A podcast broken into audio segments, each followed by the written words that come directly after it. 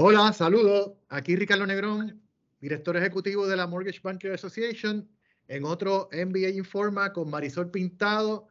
Y hoy continuamos hablando todo relacionado a crédito con la experta sabia en la materia, Marisol, nuevamente, que nos acompaña. Marisol. Buenos días a todos buenas tardes, ¿verdad? Hola a todos. Aquí vamos a, como dice Ricardo, a continuar informando, ayudando, ¿verdad? Tratando de llegar al, público en general para aclarar dudas que, que son muy comunes y corrientes en cuanto al tema de crédito. Y definitivo, Marisol, el primer podcast de nosotros fue todo un éxito y de verdad que yo creo que este también lo va a hacer. Eh, y el tema obligado, que fueron preguntas que la gente nos estuvo enviando, eh, la pregunta que más, más sonada está en el esta última semana fue las cuentas tiradas a pérdida, que nos hable sobre eso, qué afecta a un cliente, cuánto tiempo tarda en sacar, ¿cómo es eso? Explícanos, Marisol. Ok, perfecta, excelente pregunta. Ok, las cuentas, eh, ¿verdad? Según requiere el Fair Trade Reporting Act, eh, las cuentas en pérdida y en collection, ¿verdad? Todo lo que es derogatory information o historial de crédito negativo eh, debe prevalecer en el crédito, volviendo a lo que es las pérdidas y, las, las cuentas en cobro. Eh, siete años a partir de la fecha en que llegó a pérdida. ¿okay? Hay veces que la gente se confunde y me dice, Marisol, pero es que esa cuenta se aperturó en el 2004 o 2000 y tanto, ok, pero la fecha que cuenta para prevalecer en el crédito los siete años es cuando la cuenta ya cambia su codificación, ya sea a cobros o a pérdida. Ya a partir de esa fecha es que cuentan los siete años. Ya, rayo. Pero, y pregunta, Marisol, ¿y esta, y, esta agencia, si el, la, empresa o el banco, la cooperativa, quien sea, o sea, ¿son siete años desde la última vez que ellos actualizaron o siete años cuando emitieron el código de que fue tirada a pérdida? Eh, Eso sí, cuando la, la, la, cuenta alcanzó la delincuencia a su máximo de que entonces el banco la tira a pérdida o la pone en collection. Ahí es que comienza a contar los... los y porque hay, hay, instituciones que me han dicho consumidores que hay instituciones que dicen, mira, que me la tiraron a pérdida, en efecto, pero todos los meses sigue reportando lo mismo y, y, y, ha pasado 20 años y siguen lo mismo. O sea, sí, sí, sí, hay, eso suele confundir bastante. Ok, una cosa es reportarla todos los meses como que está en pérdida. Y otra cosa es la fecha en que fue tirada a pérdida. Cuando tú miras una cuenta, un trade line, ¿verdad? Lo que es la cuenta per se, tú vas a ver lo que se llama el, la fecha de reportaje, o sea, el date reported, que vamos a decir es julio del 2022. Pero la que cuenta el, es el last activity date, la fecha en que por última vez ese cliente hizo pago o pudiera ser también la fecha del último movimiento en la cuenta. Esa es la fecha casi siempre, casi siempre, no siempre, que pudiera ser el punto de partida para lo que es este, contar ese tiempo, eh, ¿verdad? De, la, de prevalecer los siete años en, este, en el crédito del cliente. El hecho de que el, el banco está obligado, diría yo, a reportar, ¿verdad? Ellos todos los meses envían lo que se llama un file electrónico a los bureaus con todas las cuentas de sus consumidores y con el historial de pago, el estatus de la cuenta, etcétera, para actualizarse.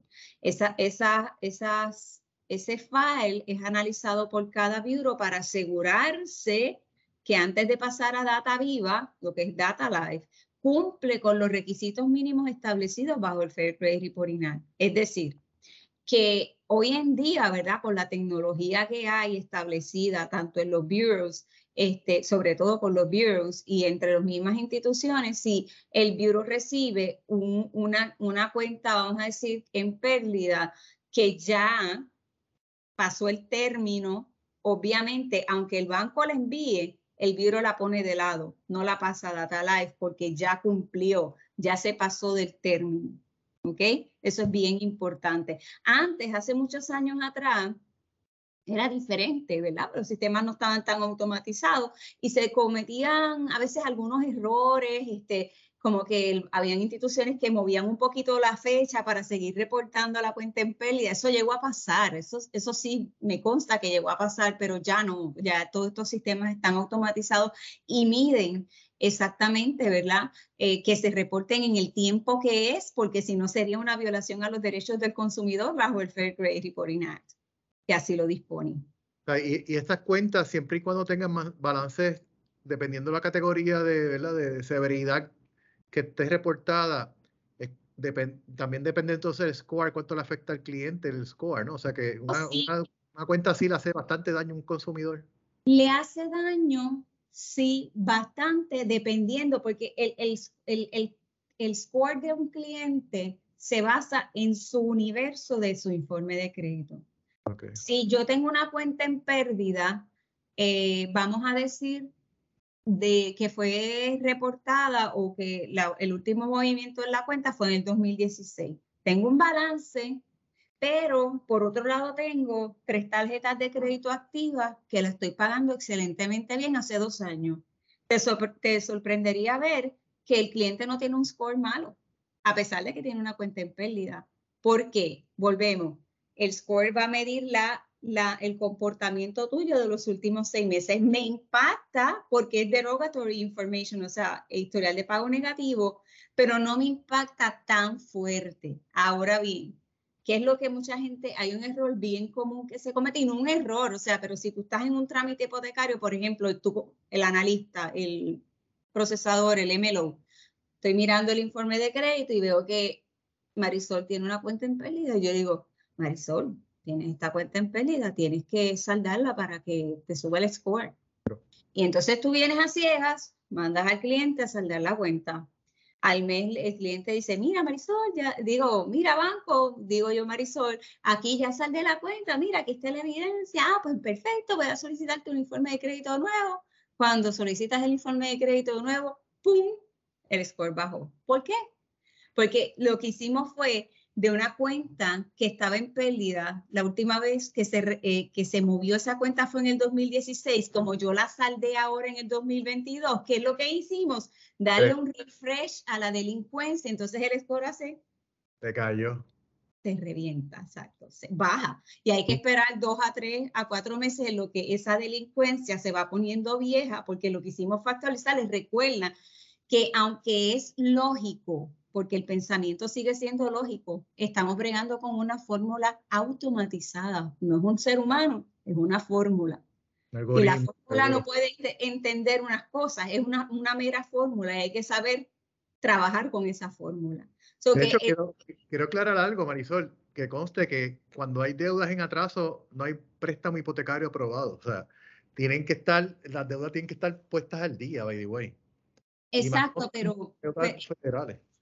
Definitivamente estoy de acuerdo contigo, pero hay veces que eh, si el cliente no, no inicialmente no llega a lo que ustedes le, a lo que se conoce en la industria como la media, pues a veces mandan al cliente a hacer estas cosas y hay herramientas que hoy en día imitan la fórmula del score que son muy útiles y en vez de evitar que tú estés tanteando, te dice y te recomienda, mira, que el cliente haga este paso uno, dos y tres y así te vas a la segura. Ese es otro tema que lo podemos cubrir en otro momento.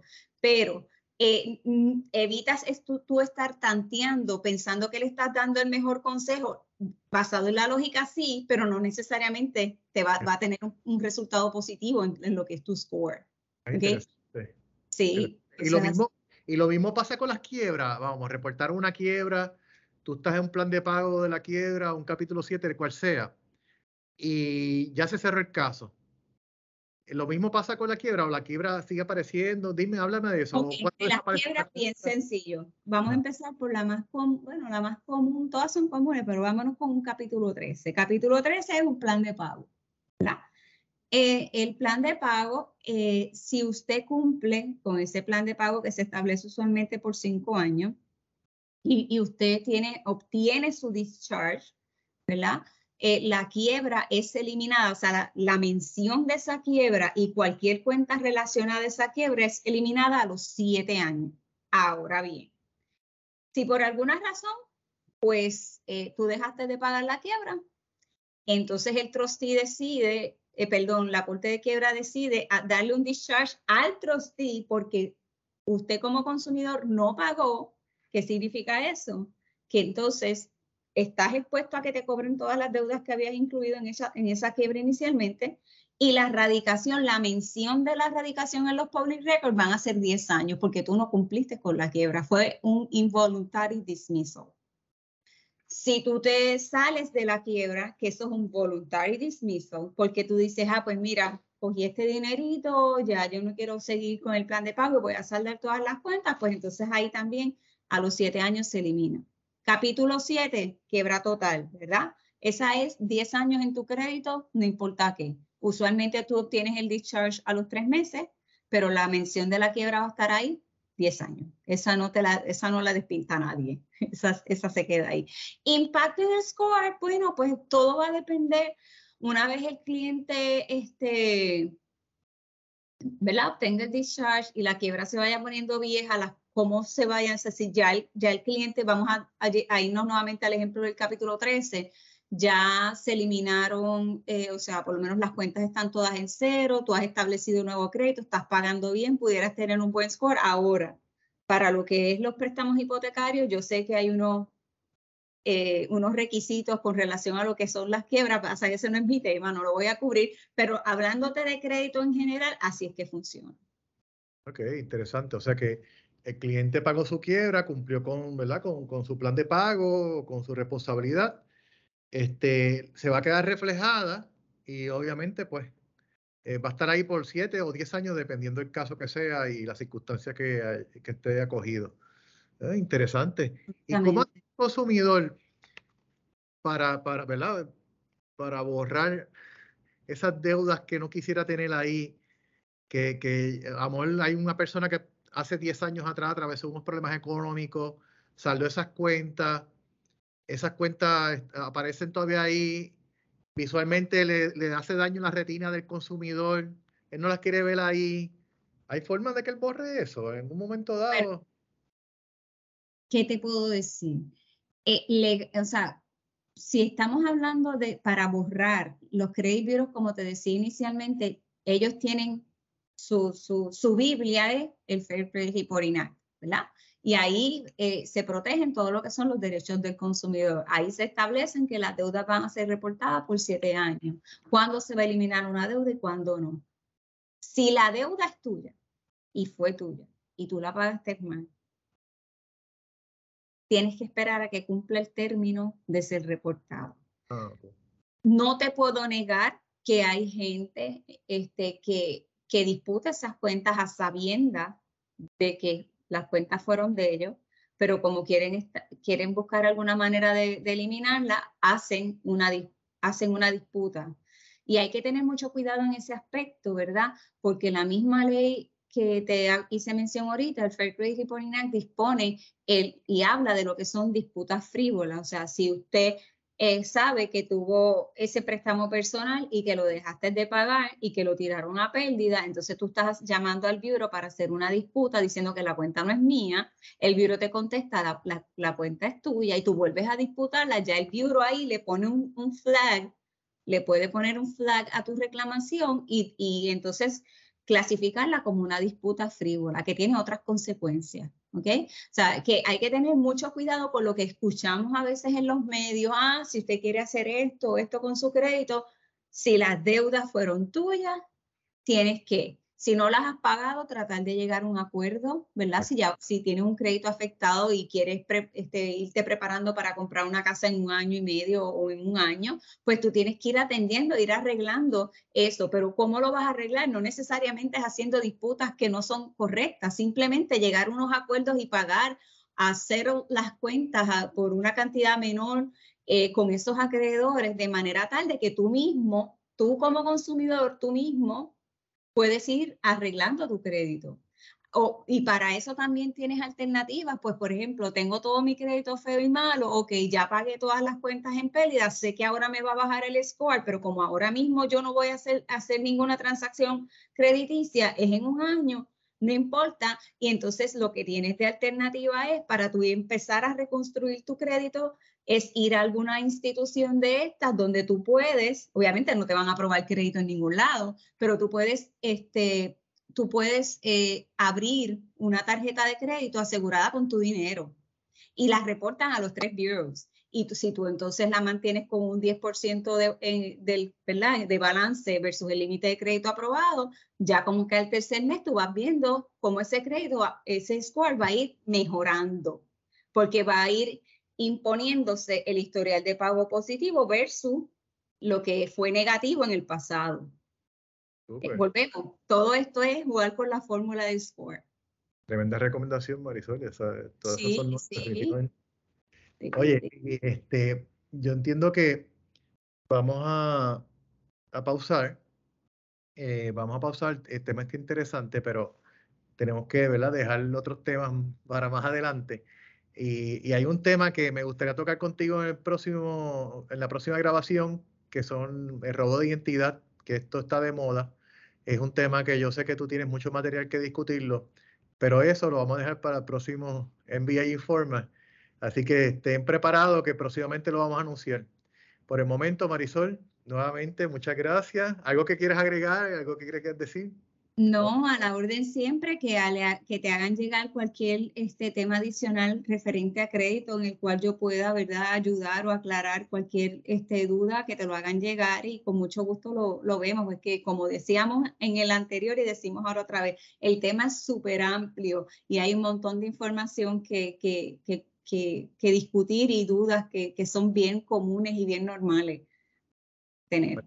Nuevamente te agradezco mucho por tu aportación, la atesoramos y te esperamos en el próximo Envía Informe, ¿ok? Definitivamente. Buen día a todos. Bendiciones, Marisol. Salud. Igual.